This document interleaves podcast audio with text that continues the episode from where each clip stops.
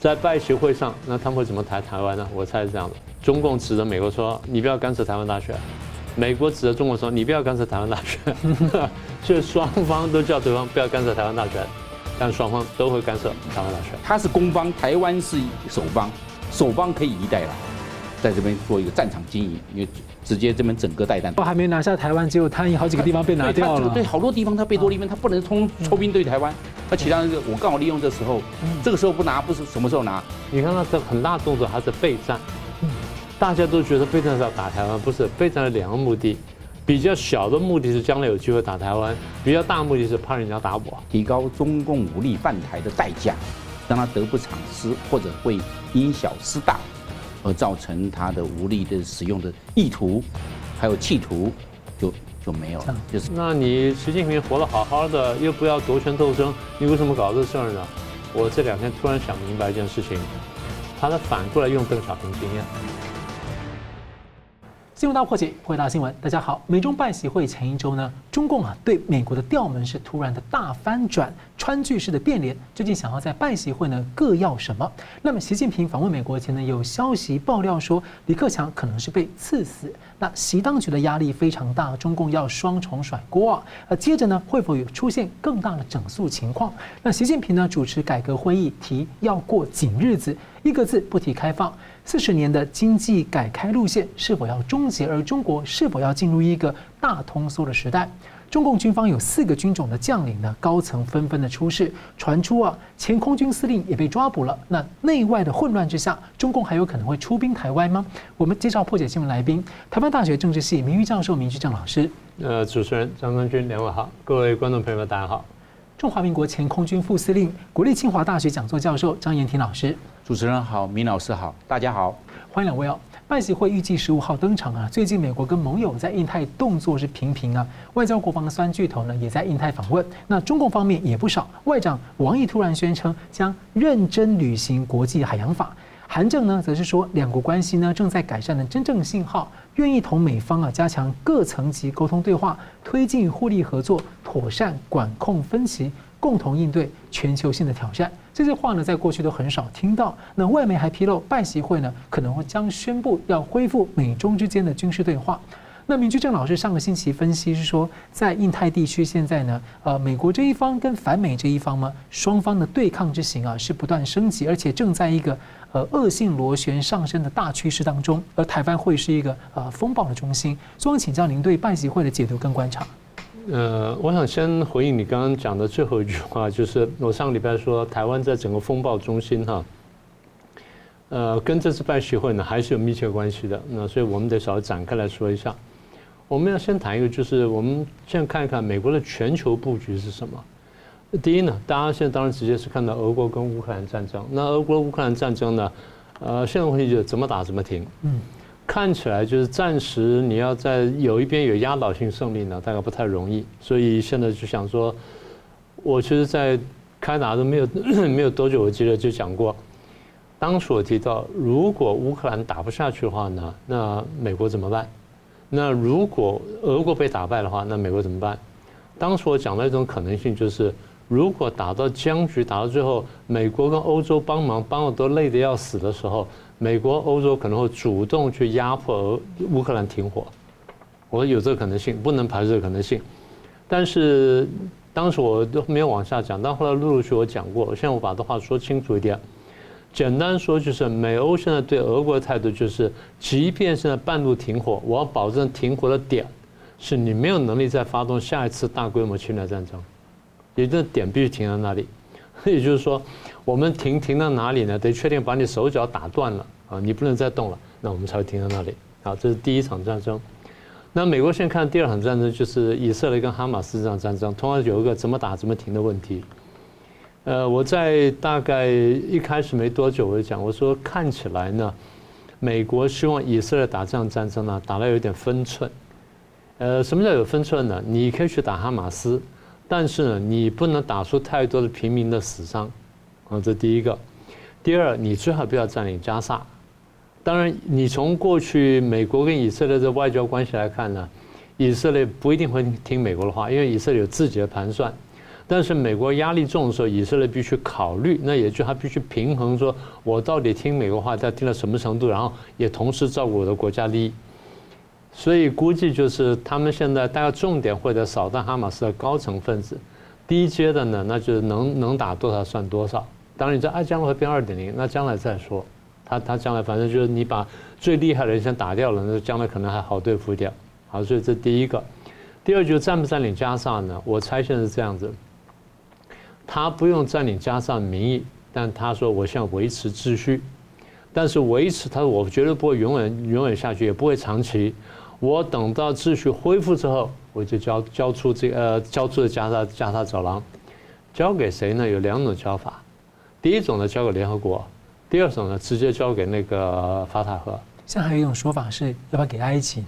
哦，那是那对，那另外一个方案。嗯那大概因为那个会比较难，因为那违背直接违背联合国一八一号决议，那比较麻烦。当然有人提过的想法，好，所以这是以色列哈马斯第一部分。第二部分就是你看到各国的叛军呢在攻击这美军基地啊，伊拉克、叙利亚等等，但是那都是险界之计，都不是大问题。那美军还手打的就可以了，或者说美军叫这个沙乌地阿拉伯去打就可以了。大概美国跟中国谈的问题，他确保这样就是：第一呢，他确保伊朗不参战；第二，确保中共不支援。嗯，啊，这个这个大概是底线。所以他们真的关注点，我觉得啊，或者我我们待会谈到贸易的部分，主要关注点其实还在台海，也就是美国认为台海对他才是一个几乎是生死存亡的问题，其他相对来说就小很多。所以美国会避免两线作战。那么西线的西部战线就是。我要把俄国打到没有能力再发动战争，东线我能吓阻中共，万一吓阻失败上，我要能够打赢啊，就这样，这底线就是这样子了。但最好不要爆发战争，所以我要避免两线作战。那所以这一线打赢啊，这一线不要动手就好了。目的是什么呢？目的是维护国际秩序，避免世界大战。所以台湾很多所谓的名嘴还讲啊，美国的就是不安好心，就是到处这发动战争或者这个煽动战争，让台湾上战场，然后他要卖武器。卖武器对美国来说固然是个利益，但是对国家利利益来说，那是个非常小的利益。我不说那小钱，但对国家利益来说是个小的利益。为什么？如果台湾卷进战争，美国就要卷进战争，那那个问题大得多，所以他不会干这事儿。那台湾很多这些所谓名嘴呢？讲这东西呢，真的是没有搞清楚形势，所以你把美国的战略想清楚之后呢，美国的做法就是维护国际秩序，避免世界大战，尤其避免战争在台海地区爆发。所以它比较具体的作为就是，你看到这几年来，我们一直跟大家讲，美国推在至少在亚太地区呢，推进了系列性的同盟。你可以注意到，美国这大概十几年来没有在别的地方推动推动同盟啊。美国推动同盟，或不管是强化或者新增或什么等等，或者说在逐渐夯实的过程当中，你没有看到他在别的地方做这个事情，全部在亚太地区。那为什么？因为亚太地区才是重点嘛。好，第一，美日安保大家很清楚强化了；第二，美韩的这个安保和美韩同盟强化了；第三，日韩和解了，美国推动的；第四，大家现在在在考虑或者在这个传说美日韩会不会形成三国同盟。那不管成不成，但这个想法大家有了。再来就是一两年前成立的澳英美同盟，这我们节目上多次讲过了。美菲同盟关系的强化了，美国跟越南的关系强化了。然后呢，日本发动的四方会谈呢，美国参加进去，然后把它强化了。然后特别美国在这里强化了跟印度的这这关系。所以所有的事情你把它加起来看呢，他在做什么事呢？他强化一个包围圈。强化包围谁的这个包围圈呢？包围中共的包围圈。为什么包围中共呢？因为中共可能会打台湾，这才是重中之重。所以我上次上次讲我说，台湾是风暴的中心，一直在这里。好，那你刚刚讲了说，在这个呃拜习会，当然还不一定会开哈。我们等下讲，就在这拜习会之前呢，双方都有动作。他们在干什么呢？简单说，增加筹码。增加筹码，因为我们要要会面了嘛，总是要谈嘛，那总要总要有有些底气了。原来大家以为中共呢在解封之后呢，它经济就会大好转，然后美国经济就下来。就现在你看到解封之后，它经济没有好转，经济反而现在不断的往下滑，而美国却继续在往上升。美国第三季度上升了百分之四点九，远远超过一般人的想象。所以换句话说，这对美国来说呢，增强底气是大有帮助。好，那么再来就美国马上大选了，两党现在对中共非常强硬，拜登是不太容易让步的。嗯，所以你仔细盘算一下，你发现中共对美国有求呢，远远大于美国有求于中共。好，所以这样把它盘算下来之后，我上次说的台湾是风暴中心的，就这意思。好，那先回到 回到拜习会来。在拜习会上，那他们会怎么谈台湾呢？我猜是这样的：中共指着美国说：“你不要干涉台湾大学。”美国指着中国说：“你不要干涉台湾大学。” 所以双方都叫对方不要干涉台湾大学，但双方都会干涉台湾大学，就是这么回事。所以你说拜习会谈什么？就谈这些东西。那会不会有具体结果呢？我猜。不会有太多具体结果，我不能说完全没有，但不会太多。就像科技战跟经贸的部分，看起来暂时不会放松。那不会放松，绝对不会放松。是张局怎么看呢？特别是他不管是这个拜习会，而且还传说要在拜习会要恢复美中军事交流啊。所以中共之前已经摆谱了摆这么久。我认为他们是那个美国虽然有释出这方面的善意，但我认为成果有限。我赞同那个明老师的这方面的分析。我们可以看得出来，这个这个。拜习会，他们会把台湾问题做重点。另外一个军事问题，因为我们知道在这一阵子，那个比如说美国的 B 五十二轰炸机到南海去，中那是晚上哦夜航哦，中共都抵近拦截。晚上拦截的是蛮这个在技术性上是蛮高的，因为晚上能见度不好，而且很危险的，其实危险。而且它拦到的时候呢，这个 B 五十二这个战略轰炸机有向左边压坡度，因为它从左边拦截，就向左边去憋它。我看到他那个照片轨迹过去，哎，那个那个。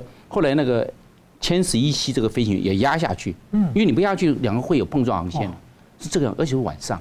你看晚一般来讲晚上的时候广播距离就好了，因为晚上要拦截哦，那个接近率跟拦截角你没办法判断，嗯，你就靠雷达，但雷达在最近的时候，雷雷达不可信，你要靠目视，嗯，那他又看呢，他后来有接近率，后来我看他又放了减速板出来减速，因为要不然他会中珠这个减，当然后面他不是一架，后面还有人在这边做车影，呃，然后一然后压住。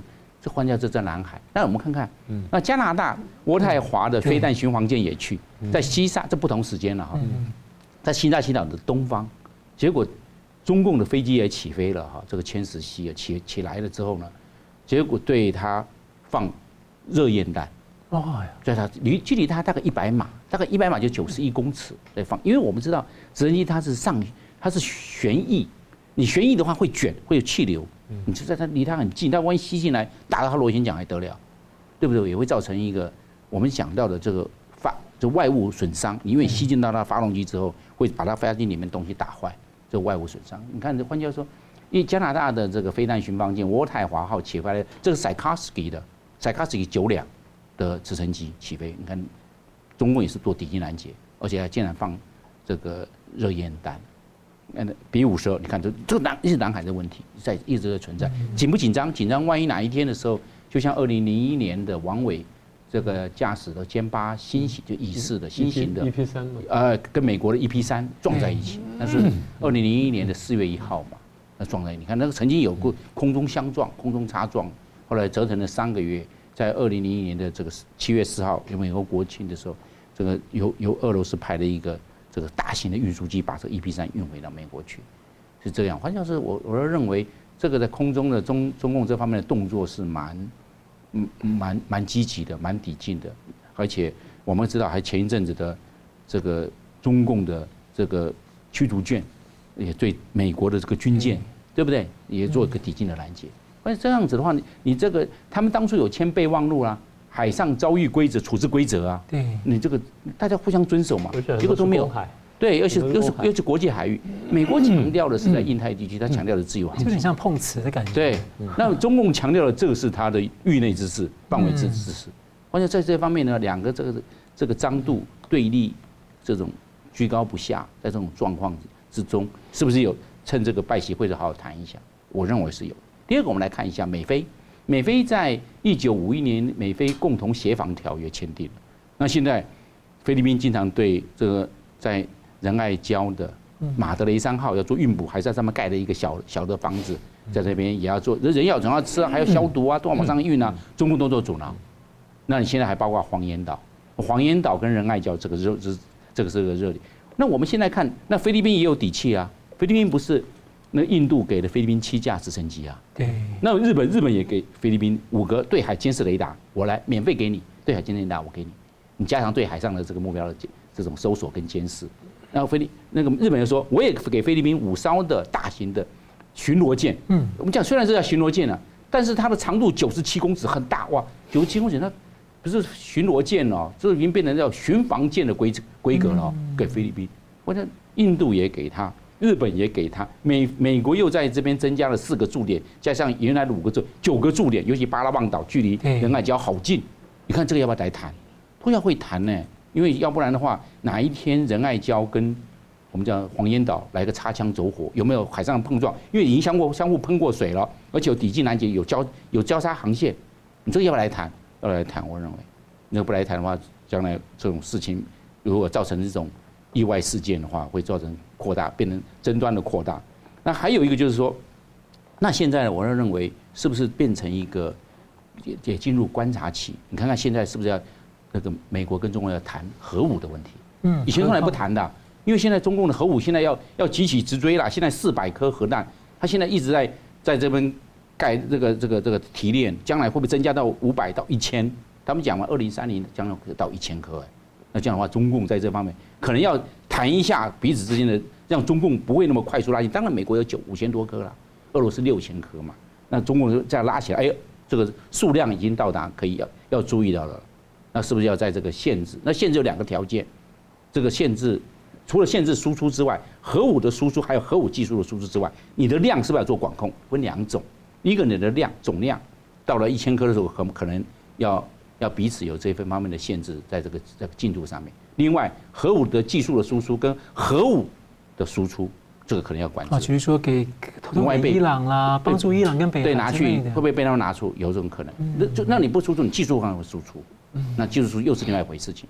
所以我要认为这方面的话，美中核武谈不是光只讲数量，也讲到技术的输出。那这个都变成这些话题。然后再追来就是讲台海的问题。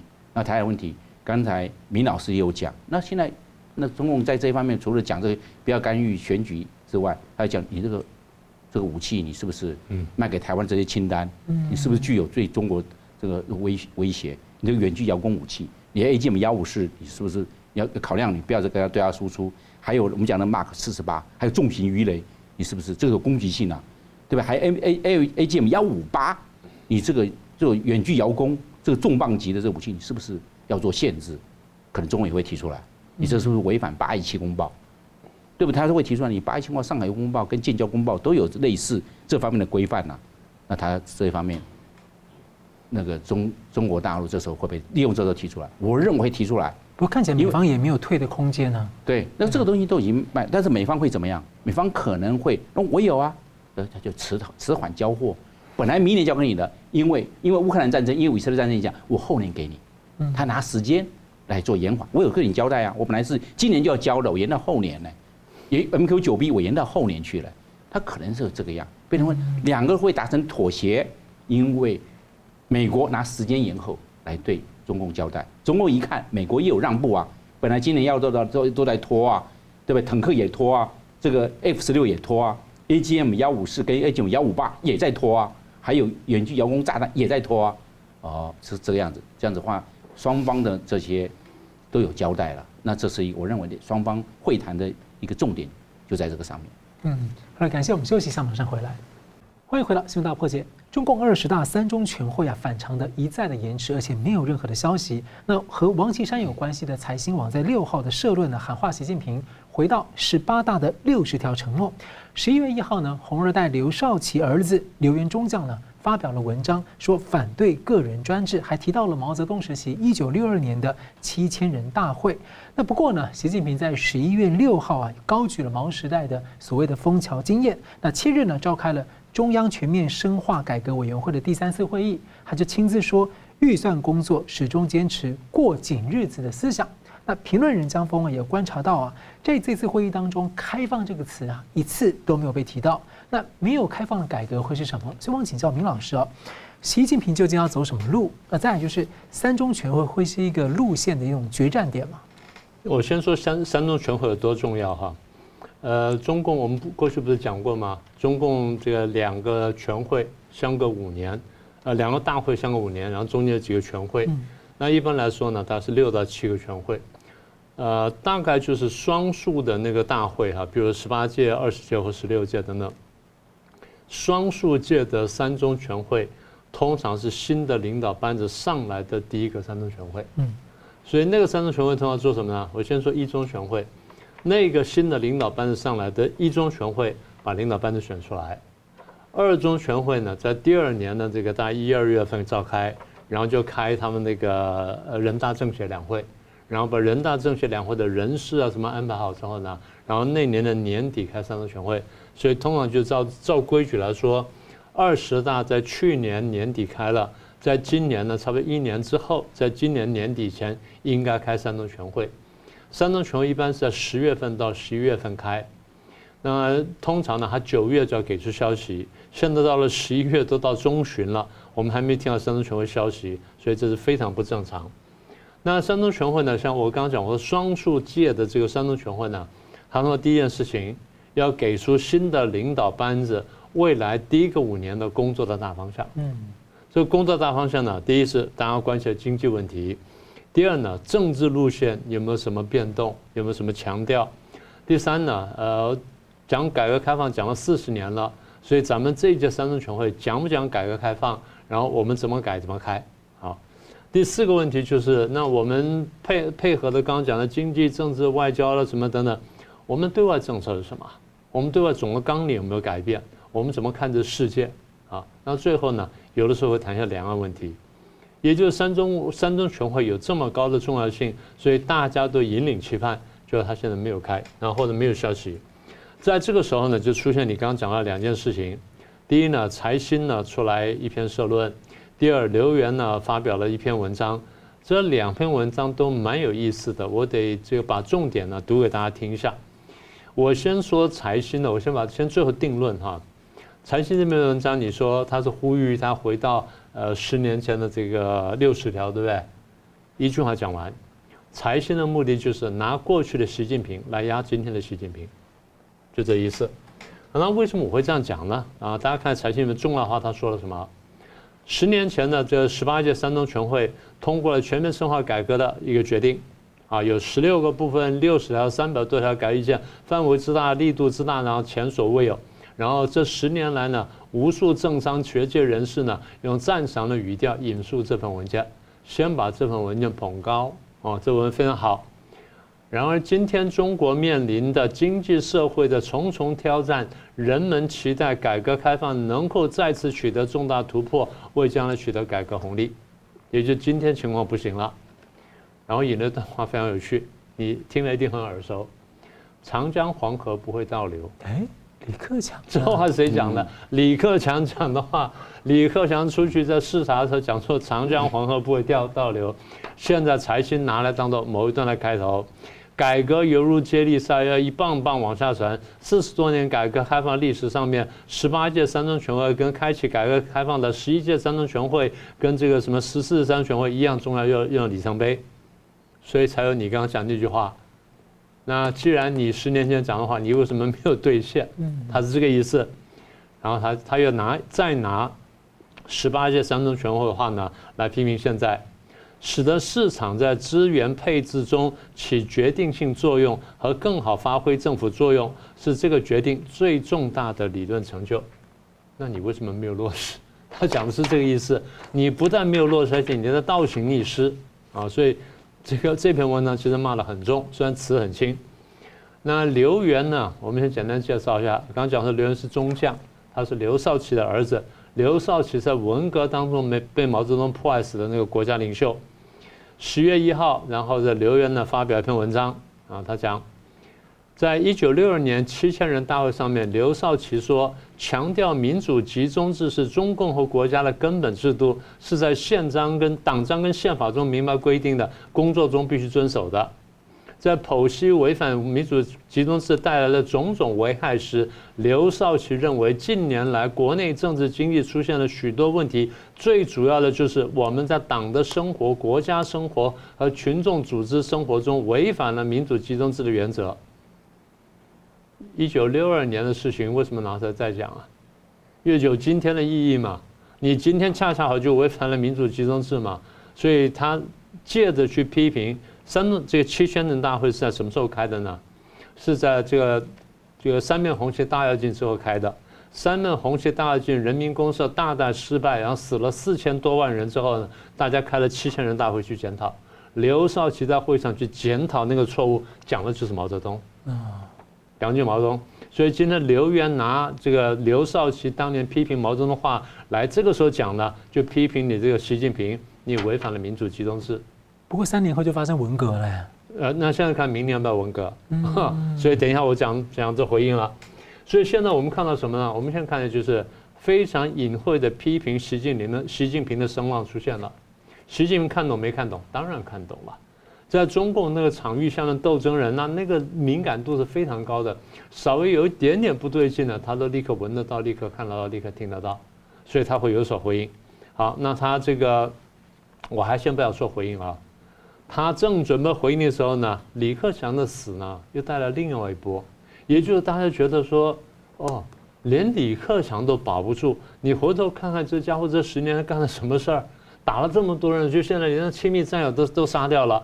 哎，不管是不是他杀的，大家认为是他杀的，是不是啊？他他没办法了，所以习近平担心，就我里面经济下滑、失业严重、社会动荡，但是最担心什么？我最担心政变跟民变。我最担心政变跟兵变。你刚刚不是讲说，呃，有海外的自媒体的这些观察家看到，他现在推出了一个没有改革、没有开放的改革吗？那没有开放的改革，它实质意义是什么呢？我要强化管控。啊。我要强化管控，虽然没有开放，但我要改革。那你问我说走什么路？那简单说，他幻想我先拼拼熬熬熬到最后，希望有那么一一个时候，我跟美国来拼刺刀。哇！我他真的在想这事儿，再来一次 COVID-19 啦，这武汉肺炎啦，啊，再来一个这个选举动荡啦，啊，台湾也出生乱子啊，然后到处打仗了，你美国分不开神的时候，哎，我一举把你美国扳倒。他是想想这个事儿，他真的在想这儿，所以你问我说三中全会是不是路线的这决战点？大概不是。那刚才那些声音呢？虽然我们把它点出来了，在中共内部呢会有很多潜藏的同情者，但有没有人敢跳出来这样大讲呢？我猜暂时现在还没有。所以三中全会很重要，但是呢，他不开或迟迟不开呢，恰巧说明一件事情：习近平认为。他内部的各种问题还没有摆平，还不到开会的时候，嗯，这才是真正的问题。嗯，现在我们继续看到，习近平呢想方设法要拿下台湾呢。英国 BBC 就报道了，美国呢正在悄悄帮助台湾全副武装啊，甚至拿出他们的纳税人的钱呢，来打造一个台湾的堡垒。那印太的盟友呢，也是密集在联合军演吓阻中共啊。那经济学人就报道说，中共侵略台湾的后勤物资需求很大，因此呢，侵略的难度啊，可能会比。诺曼底大登陆还要困难啊！那这些天呢，美军两大航母啊也对峙了中共的山东号航母。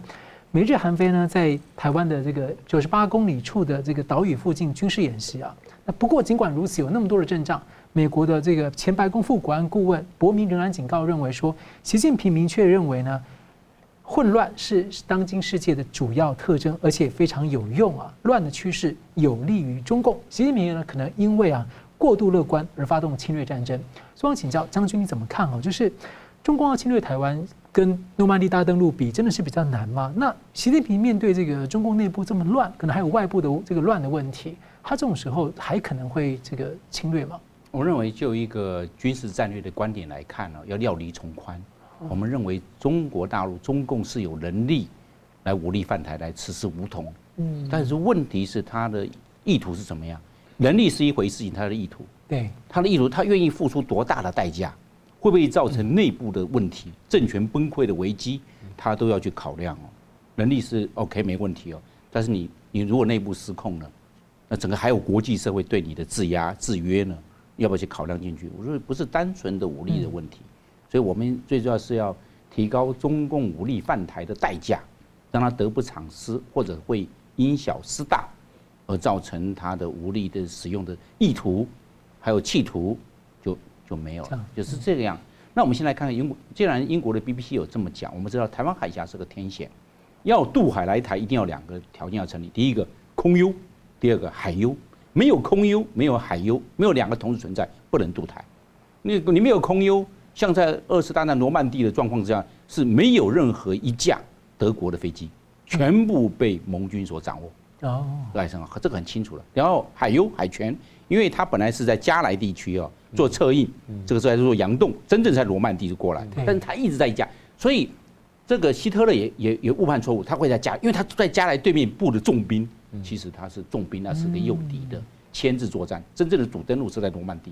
你看这个还还造成敌人的误判，战略误判。那换叫做，海优海权也在盟军的手上，这个时候才实施诺曼底。那中共如果渡过要渡过这个台湾海峡过来啊，最少要五倍。我们看呢，在一九五五年，民国四十四年一月十八号到一月二十二号的一江山战役，中共动员了十倍的兵力。一江山总共一千零七十人，那还不要去看那个大陈岛的官兵，大陈岛就在一江山的东边，台州列岛。我在大陆飞行征召的时候，我都看到他们。嗯，台州列岛那就是在大陈岛上上大城跟下大城。然后西边就是刚好一江山，刚好这个南北刚好两个岛，因为它有一江在，为什么一一江刚好的跟跟中间隔了一个水域在那边，所以叫一江山。那那动员的十倍，那我们看来，如果渡过台湾，至少要五倍。那我们台湾拿二十万的部队来看的话，因为我们有动员，那最少你五倍要动员百万，你才才能绝对形成绝对优势嘛。不然的话，你看你动一江山都都动员了十倍的兵力，你到对台湾你要动员百万，因为这边有二十万。而且我们知道，台湾是以逸待劳，它是攻方，台湾是守方，守方可以以逸待劳，在这边做一个战场经营，因为直接这边整个带弹对着你过来。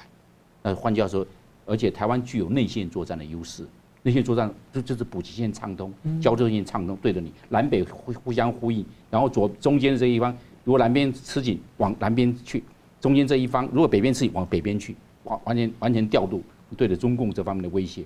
所以他认为。这个天险他要去克服之外，这个海优跟空优还没那么简单，而且台湾的主力战机三百多架，有六十六架又要再进来，对，在这一半，而且我们叫不是光只是飞机，还包括地对空飞弹，嗯，那地对空飞弹呢，各式的，包含远程的、中程的，还有近程的，还有野战防空的，六千多枚。台湾的飞弹可能跟以色列的量对量，我们的密度相当高，你这样的话怎么样去夺取空权？所以对中共来看的话，它是。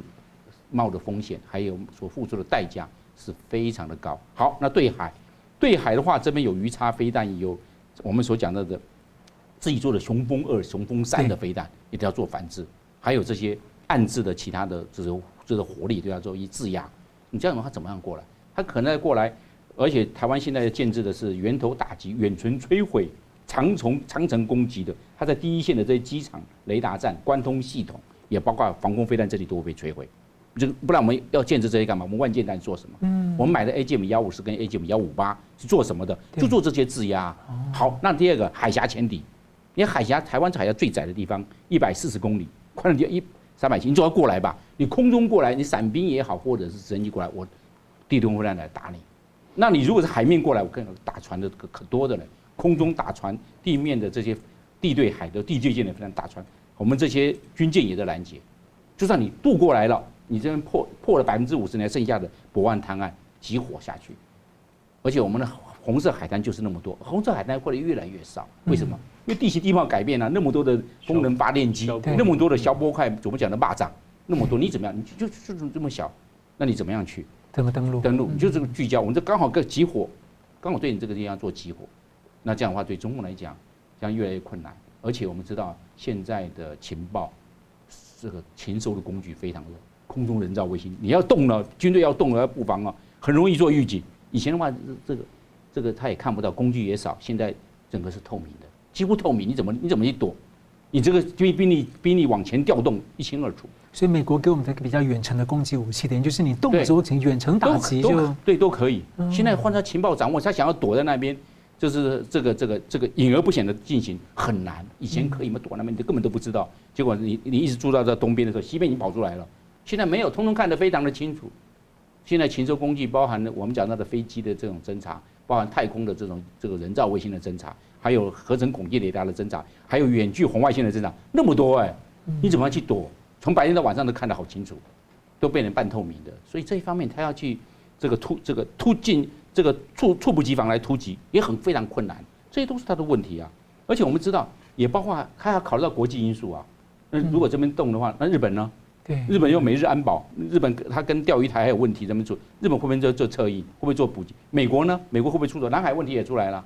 南海问题的话，大家也在那边，这边美国会不会做在做施压？航母，它的航母一过来，雷根号、横须贺过来，这边的艾森豪、艾森豪号或者是罗斯福号，或者是我们讲到的卡尔文森也过来，你怎么办？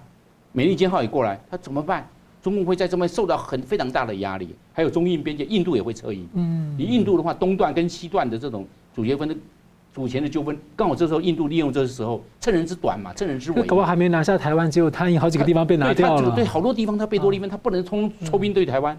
那其他我刚好利用这时候，这个时候不拿，不是什么时候拿，就把这个东段跟西段给拿下来。那中共不是这边两头烧？而且我们知道啊，还有中共是不是会有能源危机？打仗是火力的发扬，是能源大量消耗。中共是能源最大的，全世界最大的进口能源进口国，天然气、石油、煤炭都要进口。我是不是帮你切断？你生命线是不是弄掉？粮食是不是帮你切断？会有这种状况啊？内部会不会维稳，造成内部的烽火此起彼落？内部维稳，疆独什么都利用这时候起来，这时候不起来的时候，什么时候起来啊？会不会造成这个状况？还有中国万一军事失利怎么办？说外国直接一个把你分掉，我有没有这种可能？我认为都这个都不能小看呢。这个刚好是别人趁机来来来切入的时候呢。所以我认为按照目前来看，我认为风险很高。有能力是一回事情，但是你要冒多大的风险？嗯，可能军事上会有有所做的，但是你在国际政治还在外交，在在金融危机上面，可能会损失的更大，那不是造成他政权的危机。嗯，所以看起来各方面的动作好像都在准备，但他不见得敢发动，是不是一个纯军事的问题？嗯，这还考虑到政治问题、经济问题、能源问题、粮食问题、内部维稳问题，太多问题，他能不能够解决？那你可以顾军事，但是你问题是你这我们叫甩特技，你那么多的时候顾这十几个人，你能不能顾得过来？嗯，到时候你顾不过来的时候，变成顾此失彼啊，因小失大，政权的危机马上接踵而至。是，好，感谢我们休息一下，马上回来，欢迎回到新闻大破解。李克强的死因啊，疑点重重，中共的内斗是远未结束啊。那有权威人士透露呢，习近平当局目前是感到压力巨大，中共在设法甩锅。政治路线上呢，把李克强的死亡呢甩锅给上海帮，让曾庆红来背。那么经济路线上呢，把经济惨淡跟经济之死啊甩锅给李克强，来冲淡了人民对李的这个追思的意愿。那还有接近中共军方的消息人士，十月底向大纪元透露啊，反习派已经有准备好了接替习近平的人选。而最近的最新爆料呢，是李克强呢可以说是被习给刺死，在共党内是议论纷纷，而习近平呢正在打击妄议。明老师怎么看习近平的处境啊？跟整个政局？你刚刚提了两个甩锅哈，一个把李克强之死呢甩给这江派的曾庆红，一个把经济的失败呢甩给李克强，不太容易。不太容易。你现在情况来看，就是李克强到现在，李克强去世到现在大概两个礼拜多。你觉得全世界有多少人相信他是自然死亡？对 不对？这第一个，我在台北随便跟人家聊天，那还没有人相信的。我跟外国人聊天，也没有人相信他自然死亡。大家都认为说他有这么多的保镖护卫在旁边，然后又有伴游的什么，怎么可能死呢？而且心脏病不会马上死啊，这种太可太难了什么等等，所以。大家都不相信，所以你把李克强的死甩锅到到到别人身上去，这个第一不容易甩出去，第二经济更甩不出去了。大家都知道，所以李克强是总理，但是大家都知道李克强，全世界都知道李克强是除了李强之外最窝囊的总理。然后他的这经济大权从开头没有多久就被习近平弄了各种各样的小组呢，把那权力给抢走了。然后大家也看见，就是这这十年来，李克强时不时就发出一些不同的声音，然后就被压制下去了。地摊经济被压制了，什么被压制了？最后气不过就讲啊，其实脱贫没有成功啊。那这个中国有六亿人呢，每个月收入不到一千，九亿人每个月收入不到两不到两千块。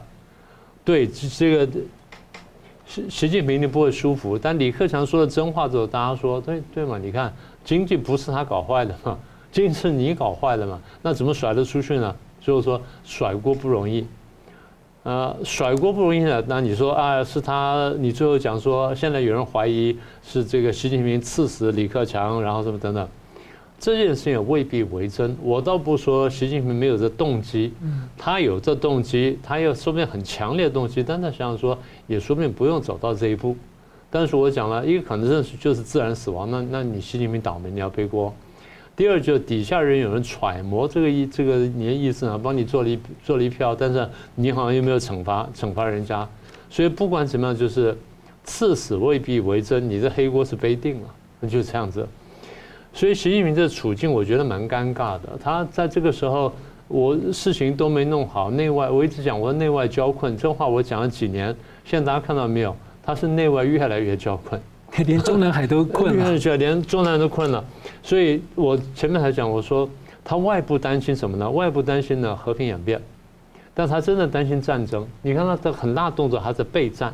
嗯，大家都觉得备战是要打台湾，不是备战的两个目的，比较小的目的是将来有机会打台湾，比较大目的是怕人家打我。他他担心没有人会打他。哎，不不不，你要从共产党角度去想问题，不是从外面的角度去想问题。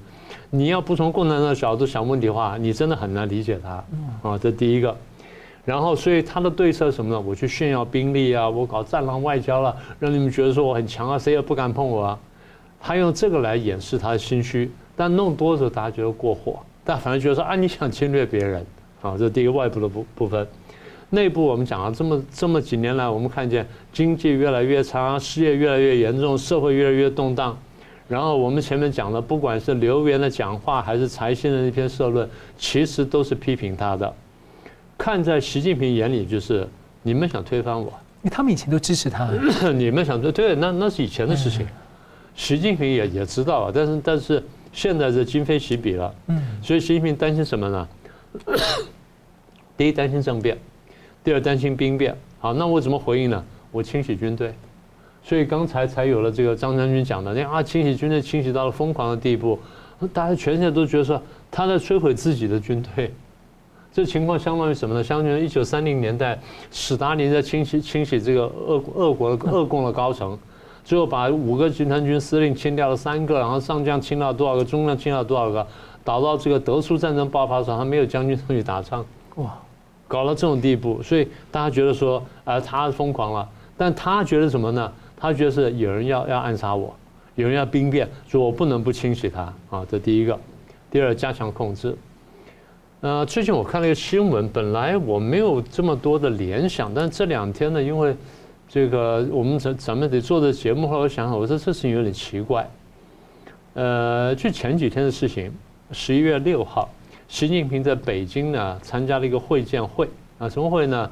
中共中央政法委。选出了一批全国的枫桥市工作法的一百零四个单位的代表，然后他就会见了，然后强调说我们要发展新时代的枫桥经验。好，那么参加这个会的有哪些人呢？常委蔡奇，常委这个李希，蔡奇呢兼中办主任，李希是中纪委主任，请各位记得啊。然后还有其他什么人啊？中共中央政法委书记陈文清，中共的公安部长王小红，国务院秘书长吴政龙，最高法院院长张军，最高检察长的应勇，都是些什么人？政法系统的人，嗯，全部政法系统人，而且政法系统的全部高官全部到齐，啊，但李强不在，李强不在，所以我们在说什么呢？也表示表示说，习近平对这个枫桥经验这个会议呢特别重视，然后把政法系统人全部找来了。好，那去推广枫桥经验，我们来谈谈枫桥经验。我们刚刚不是讲说这个三面红旗大跃进吗？三面红旗大跃进之后呢，毛泽东呢是被剥夺了权力的了。剥夺权力之后，他夺权，那怎么夺权呢？那怎么办呢？东想西想，哎，我来。搞什么？搞个社会主义教育运动。那年是一九六二年九月份，一九六三年年初的时候，他们在这个时候呢，又在浙江省的宁波的诸暨县的枫桥区，刚讲枫桥经验，枫桥区搞了一个什么呢？依靠群众就地监督改造四类分子。然后什么叫四类分子呢？地富反坏，地主富农，反革命分子，坏分子，就是中共的阶级敌人。我在当地用群众就地监督改造它等等啊，这个东西在民主国家是不会有的。民主国家就是你照法律，然后去判刑，然后该坐牢坐牢，该该罚钱就罚钱，那么该怎么样怎么样。但在那地方呢，会有这种就是法外的行动。法外就算了，公安部长谢富治非常高兴跟毛泽东报告，毛泽东非常高兴指示全国推广这个作为。所以我们在讲什么呢？这个活动的这个活动啊，枫桥经验活动的本身的性质呢，就是我发动群众去斗群众。后来就变黑五类，打黑五类。后来就打那地府反坏右的右派右派的时候，就就变就就打了右派了，就就五类了嘛。所以这样子就变成说我发动一部分群众去斗一部分群众。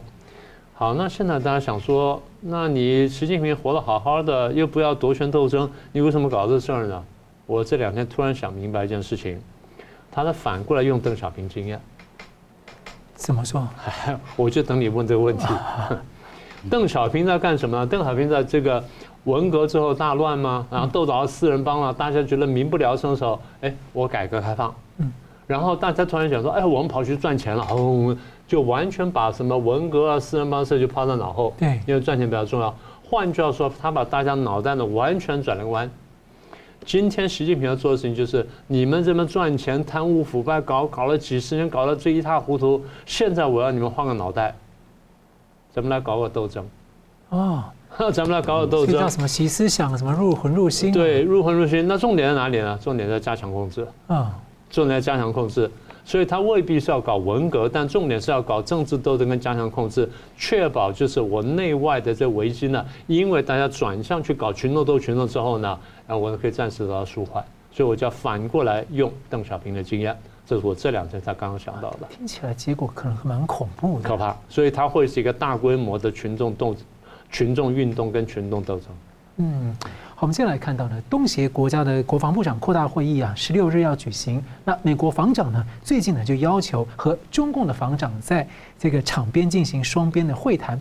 不过，中共国防部长职务已经悬缺超过两个星期了。原来的前防长呢，李尚福八月底就被消失了，十月二十四号呢才被宣布解职，跟被解职的前外长秦刚至今都下落处境不明。啊，那目前已经传出中共有四大军种的将领陆续的出事啊，之前是由火箭军的很多将领、战略支援部的海军啊，最新消息呢是空军啊，九日香港的媒体报道传出二零二一年才卸任的这个。前空军司令是现任全国人大常委丁来航啊，正在啊被抓了，正在接受调查。我请问将军怎么看啊？一个国家的防长可以悬缺这么久，然后下落不明，到现在还找不到人。第二个就是说，习近平为什么要这样清洗各个军种？他会有好像在自己自毁长城一样啊？这看出来就是共军的，就解放军在这一方面贪腐相当严重。嗯，所以因为有人有现在有人检举，你要不要办？而而且有具体的市政。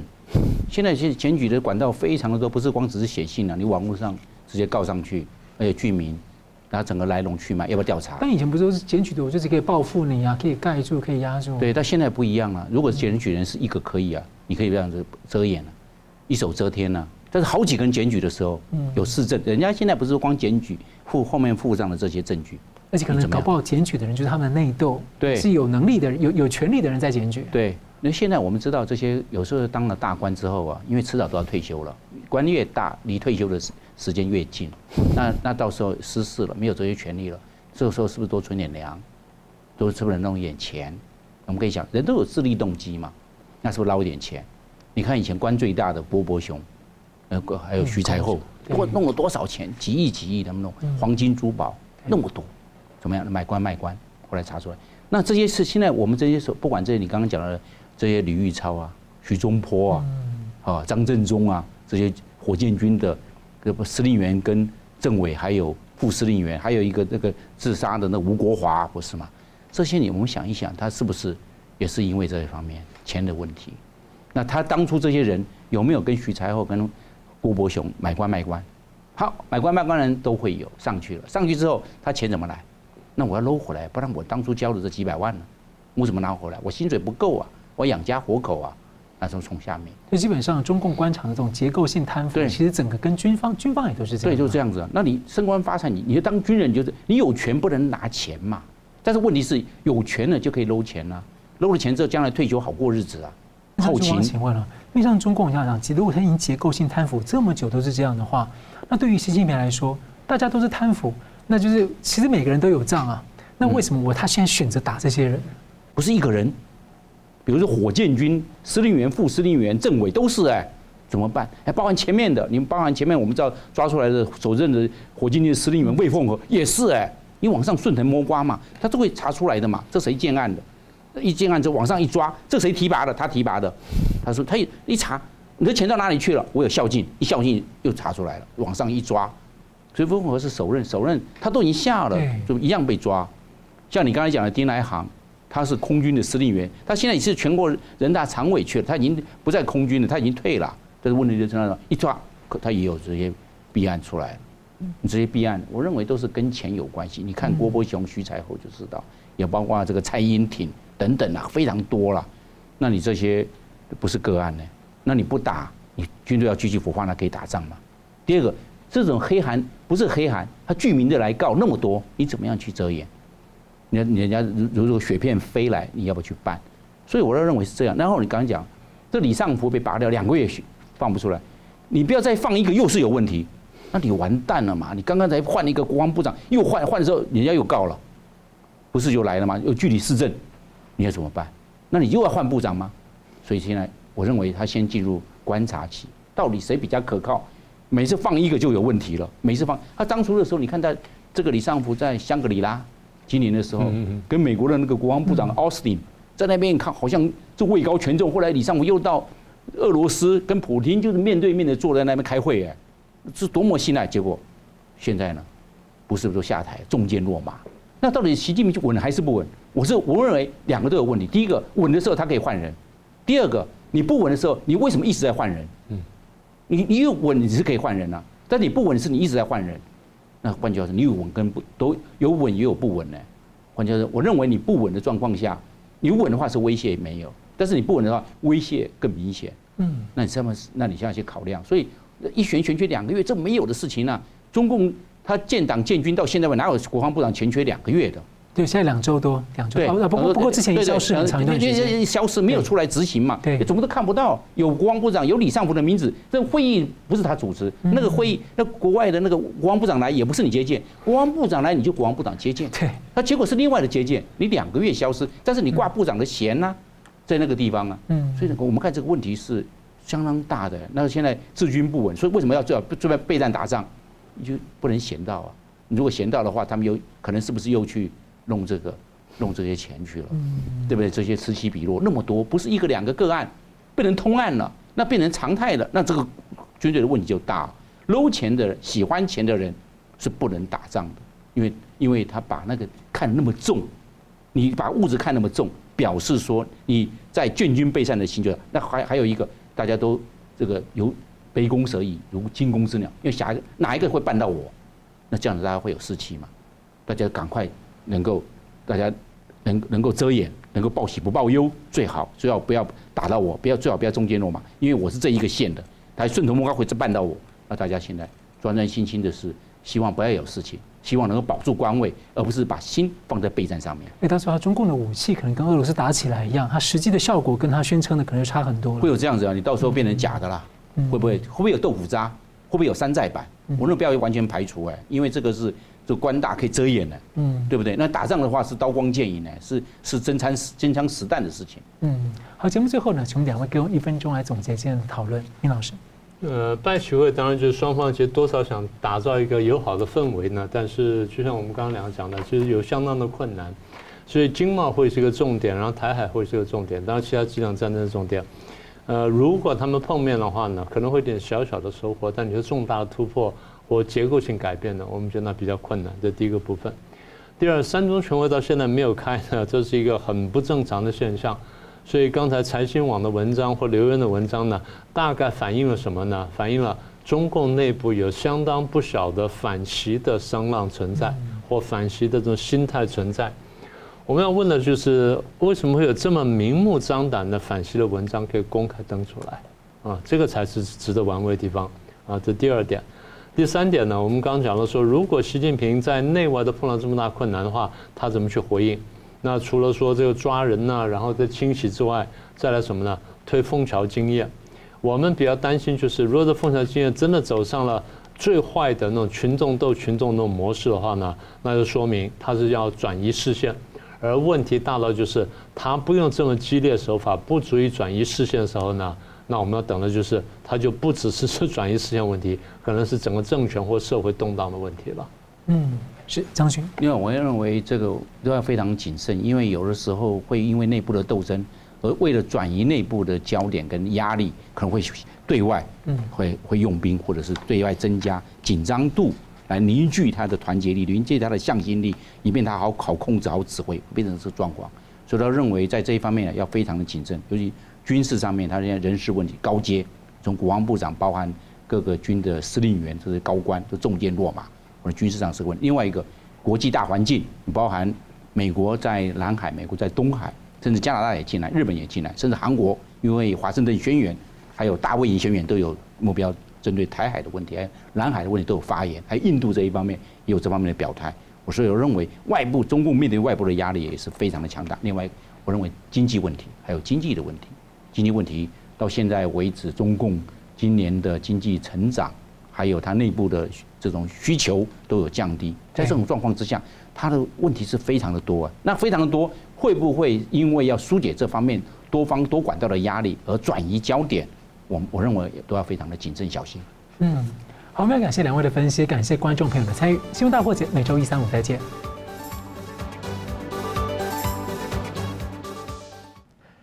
如果您喜欢我们的节目呢，请留言、按赞、订阅、分享，并开启小铃铛。那么，感谢各位呢长期对我们的支持。新闻大破解团队呢将持续为您制作更优质的节目。